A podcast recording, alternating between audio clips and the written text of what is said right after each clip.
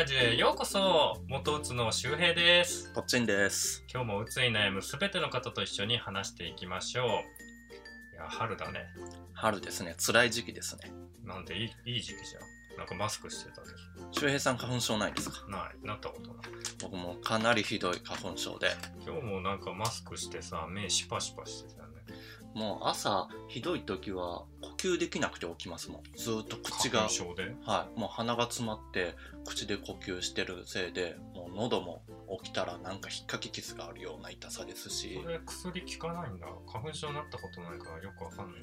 一応薬も飲んでるんですけど、えあの、よく CM でやってるアレグラーってやってるやつ。ー、。ああれ飲んでるんですけど、まあ効きますけど、それでもやっぱひどいですよね。なんか花粉症になってる人ってつら辛いよね。この一番いい時期にね。あの本当に誰かが花粉症になったって話を聞くとすごい嬉しいですよ。ああようこそようこそいらっしゃいましたって。いうでもなんか花粉症コミュニティみたいなのできてない？なんか花粉症辛いですよねみたいな。あいやわかります。この時期は辛いですよねみたいな話をよく聞くとねなんか疎外感があるというかあれと一緒だよタバコ。そうそうそタバコもさタバココミュニティってめちゃくちゃこうさなんか仲良くなってさいつの間にかああいつとあいつが仲良くなってるって言うとさ喫煙席でなんかタバコ吸ってたりするとさ。う花粉症コミュニティそんな仲良くならないんですけどね。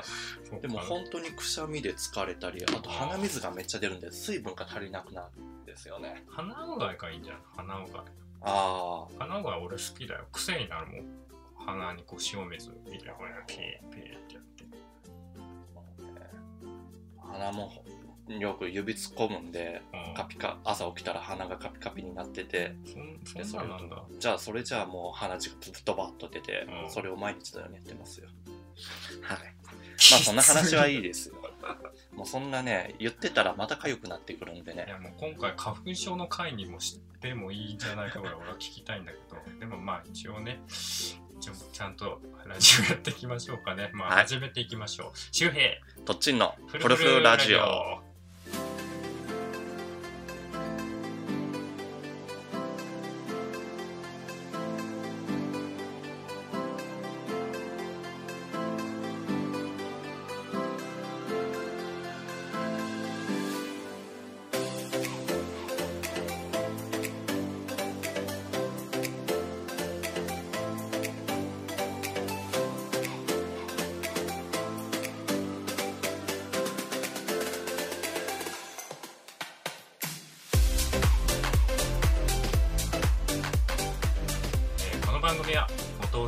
私と認知行動を勉強中のとっちんが自らの経験をもとに病との向き合い方や付き合い方うつの克服を独自目線で話していきますうつ病は目に見える病気じゃないからこそ理解されにくいものです一人で抱え込んでしまい先の見えない日々を過ごしている方も多いのではないでしょうかどうか一人で悩まないでください私たちと一緒に答えの鍵を見つけていきましょうそれでは今日のテーマです。でんエリートを捨てた男の転職物語なかなかキャッチーな。なんなんですかこれ？俺は昨日一生懸命考えたんで。まあ、今回ね、えっと、まあ、相方のとっちんくん、まあ、結構仲良くていろいろ話を聞くと、なんか今、会社が すごいごたごたしてるらしくて、え、結局、何、何、どう、どうなったの？会社。うん。まあ簡潔に言いますとねどっちん会社なくなるってよ。そういう映画なかったっけ？なんかありましたよね。き霧霧ななんとかかなん部活やめるっ部てよ。活やめるってよ。パクリラジオですからねこれはね。まあまああのそんな話を聞いてたのでで、まあ、仕事を辞めるというかそもそも会社がねなくなること自体かなりレアケースだと思うんですけどまあ彼まあ僕だったらもしそんな状況になったらもうかなり悩んでしまってこんなラジオなんかも録音できないような状況ぐらい悩んでしまうんですけどあのとっちんくんは超がつくほどポジティブなので、もう今もなんかこういう暗い暗いね会社の状況なのに今ニコニコしながらね ラジオ撮ってるからそのポジティブシンキングは一体何なんだと、まあうん、僕なんかあのかなりうつ傾向が強くてかなりネガティブな人間なのでもう化け物だなって思うぐらいポジティブに考えるので。でもこういう逆境の中で、まあ、ポジティブに考えられるっていうことは、えっとまあ、僕からするとすごい勉強にもなるし、まあ、そういうネガティブなことに悩んでし悩んじゃう人にまあ対してはすごい役に立つんじゃないかなと思って今回こういうラジオをしてみました。まあちょっと今回、まあ、とっちくんのその仕事の話を具体的に話してでえっとまあなんでそういうふうにポジティブに考えられるかとか、まあ、ポジティブに考える効果みたいなのを話していければいいかなと思ってます。で、周平さんからしたら、うん。美味しいネタ来たなって美感じです味しいよ。しめしめ。いやいや、思ってないよ、そんな。いや、やっぱ仕事を辞めるって辛いからね。う俺もん。仕事まあ俺も仕事辞めてきた人間だから結構辛いけどそれでそんなニコニコしてられるってのが信じられないから。どどういう流れなの？そもそも、まあ今の会社に入ったのがまあ2年弱くらい前ですかね。結構浅いねまだ。はいで外資系のベンチャーだったんですよ。でまあベンチャーなんで日本支社も4人くらいしかいなくて。うん少ないね。はい。僕そこに入ったんですけど。少数精って感じか。はい。でそこの代表があの辞めると言い出して。急に？まあ、僕実は10月くらいに1回聞いてて、うん。で僕もちょっと引き止めたりもしたんで一旦思いとどまったんですけど、また12月に辞めるって言い出してう、ん。もう2回目だから仕方ないなって僕もあの引き止めず。どうどう思ったんその時？びっくりしない？え？ってならない？えー、とはなりましたね。まあ1回目でえーってなって2回目はまあやっぱそっかってなってまあちょっと本社との、うん、やあのかベンチャーあるあるっていうより海外支社あるあるって感じでまあ本社とのやり取りがうまくいかなかったりとか、っていうのがまあ一番の原因かなとは思ってるんですけど、俺外資系とかそういうの全然わかんないんだけど結構大変なんだねそういうの、うん、なんかねでまあなんとか僕一人でも続けられないかなっていうことで。で12月まあ今年入ってからですね。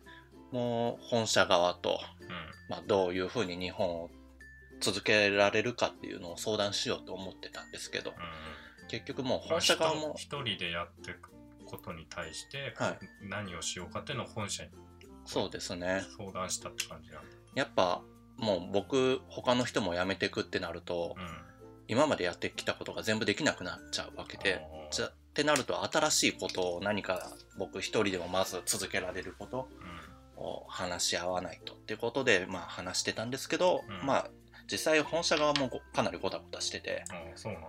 もう日本支社い閉じようっていう決断もうん。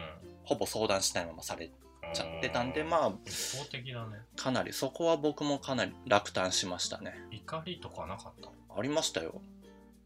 僕がいろいろ相談してまあこういうことをやっていけるっていうことをうん。向こうにもう話したんですけど、うん。紙にまとめてうん。それも全然見られてなかったですしで実際僕とコンタクト取ってた本社側の人がうん。辞めると。あなんでまあその時はショックでしたし、うまあ今の会社好きだったんですよね。なんかやりなんだろう理念とか目標っていうのが明確だったんでうんなので働きやすいっていうのもあったし今のスタッフともチームっていうなんか本当に一緒に働いてるなっていう感じもあったんで、それがさ会社の都合でなくなっちゃうわけじゃん。やあ。っぱお落ち込むでしょ。落ち込みましたし混乱もしましたしうん。まず一番混乱したのは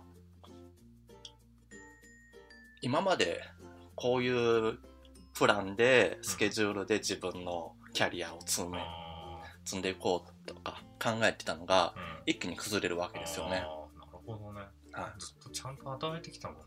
い。は俺俺転職5回ぐらいしてるからさ キャリアプランとか全然ないからけどさずっと積み重ねてきたのがさ崩れちゃうってのはなかなか想像は難しいけど。いうん、ってなるともう会社なくなるってなるとまずどうやってお金を稼ごうかとかになるわけですそからね。の心境でささっきさ「とっちん会社辞めるってよ」ってテンションで言ってたってすごいよね。普通言えないよね。もっとさ絶望してるよね。ぜもう真っ青になってなきゃいけないんだけど今ツヤツヤしてるからね本当にね。すごいね。結局僕あの全然転職活動してなくて他のスタッフはいいつ辞めんだっけ、3月末ですね。ああじゃあもうそろそろだね。12月に分かって3月に辞めることやった、もうじゃあ転職活動とかね本当はねうんしてるはずなんだけど。なんで僕以外のスタッフはもうみんなちゃんと転職活動して次の働く場所も決まって、それが普通だよね。うん、僕はなんでそれが普通なのか。え？正直まああの続けたいっていう一人でも。あ続けたいっていうのがあったんですけどなくなったらなくなったで、うん。もう仕方ないまあいっかっていう感じで、逆にあ遊ぶチャンスがまた来たなっていう。金がさ金とかさ考えるじゃん普通、うん。俺俺だったらお金がさないなとかさ早く仕事見つけなきゃどうしようとかさいやーやばいって思っちゃってこんなラジオなんか撮らないけどなうん、なんでまあ悩んでるところはもちろんありますよ。あー悩み悩み。ただ答えが出ないのとうん。まあ運よくちょっと今回は貯金がちょこっとできたんで。あーおお金なかったらどうだった？貯金ゼロ。貯金ゼロだったらさすがに 仕事探しますよ。ああそうか。はお金大事だもんな。いやっぱりお金大事ですし僕の場合は周平さんと違って今いるとこ実家じゃないんであもう働かないと住めないわけですよねーそうだよね。いや、そういう悩みはみんな抱えてるよ。お金がやっぱり、お金が課題だよ。うん本当はさ、病気になったらさ、俺はすぐ辞めてもいいと思ってる人間なんだけどさ、その辞めた後のさ、保証がないわけじゃん。まあ、俺はずっと実家にいたから家の心配なかったけどさ、例えば地方から出てきた人だとさ、一人暮らしをしてる場合が多いからさ、そういう人がさ、まあ、家賃のこととか食費のこととなるとさ、やっぱすぐにはやめられないんだろうなとは思うから、うんまあ、そういう貯金をしてたっていうのは大きいかもね。なんでまあちゃんとした会社だったらうん。首切った人とかに対してはちゃんと退職金が出たりとかっていうのがあるんでしょうね。うんうん。なきゃきついよね。俺もね、お金はすごい悩んだからね。ほんとね、1ヶ月ね、貯金がなさすぎてね、自分へのご褒美ね、マックのハンバーガー1個だけとかね、え時あったよ。もう、1ヶ月に1回ぐらいはご褒美をと思って、当時80円だったから、80円のハンバーガーをね、あー、あー幸せとか思いながら食べてたのをね、当時覚えて、そんだけ金がなかった。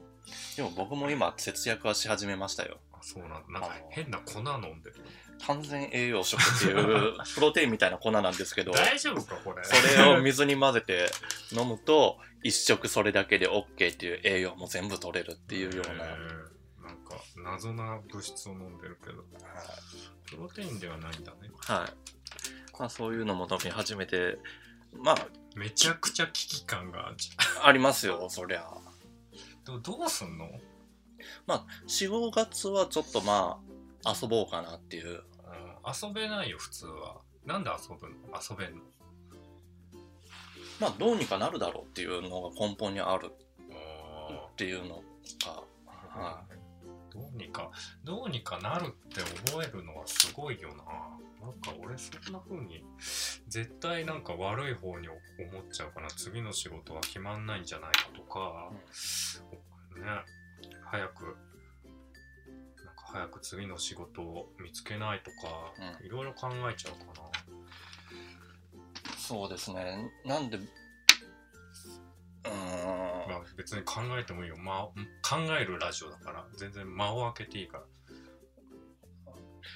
なんで、まあ前回1ヶ月半前周平さんと話した時からも結構考えたりとかもしてましたし、うん、あ何か自分で事業を立ち上げるのかとか、転職をす早くするべきかとか、ーそんな言葉生まれてから一回も言ったことない。事業を立ち上げるなんてでもまあそんなん言ってもパッと思い浮かぶもんでもないから、うん、でやっぱ考えれば考えるほどちょっと自分のテンションも下がってくるんですよね。あそうなんだ。で結構そういう時は僕いつもまあいっかっていう感じで一旦考えるのやめたり。それさんまあいいかって思えるってすごいよね。それそれでこう考えるのをストップできるんだ。そうですね。えー。無理やり思おうとしてんの？無理やり思おうとしているっていうよりもなんかもう結構欲望がある方なので 遊ぶことを考えたりとかそっちの方に集中しちゃったり。そこだよな。あと読みたかった本読めるなとか。俺どうだったかな？当時新卒の時鬱になって辞めた後ってやっぱりやばいやばいやばい。もうみんな働いてんのに俺働いてないしそんなことじゃダメだって遊ぼうなんて一つも思わなかったけどね。そもそもお金もなかったしもうどっか出かけるにせよ歩いてったからね、うん。電車賃節約するために。ハローワーク行くにせよ歩いてたしご褒美はハンバーガーでっていうそういう生活をしてたからなんかそういう俺からすると信じられないんだけど一個そのそういったベンチャー業界うん。に入って思ったのはやっぱ起業家の人たちもいっぱいいますしそういうとこの人たちって自分の人生をしいっぱいしっかり考えてるわけですよね。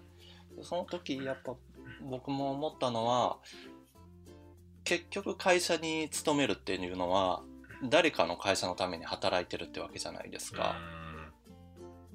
ってなるとまず自分の人生を優先しようっていううんことを考え始めてなんか急に偉そうになってきたけど大丈夫？大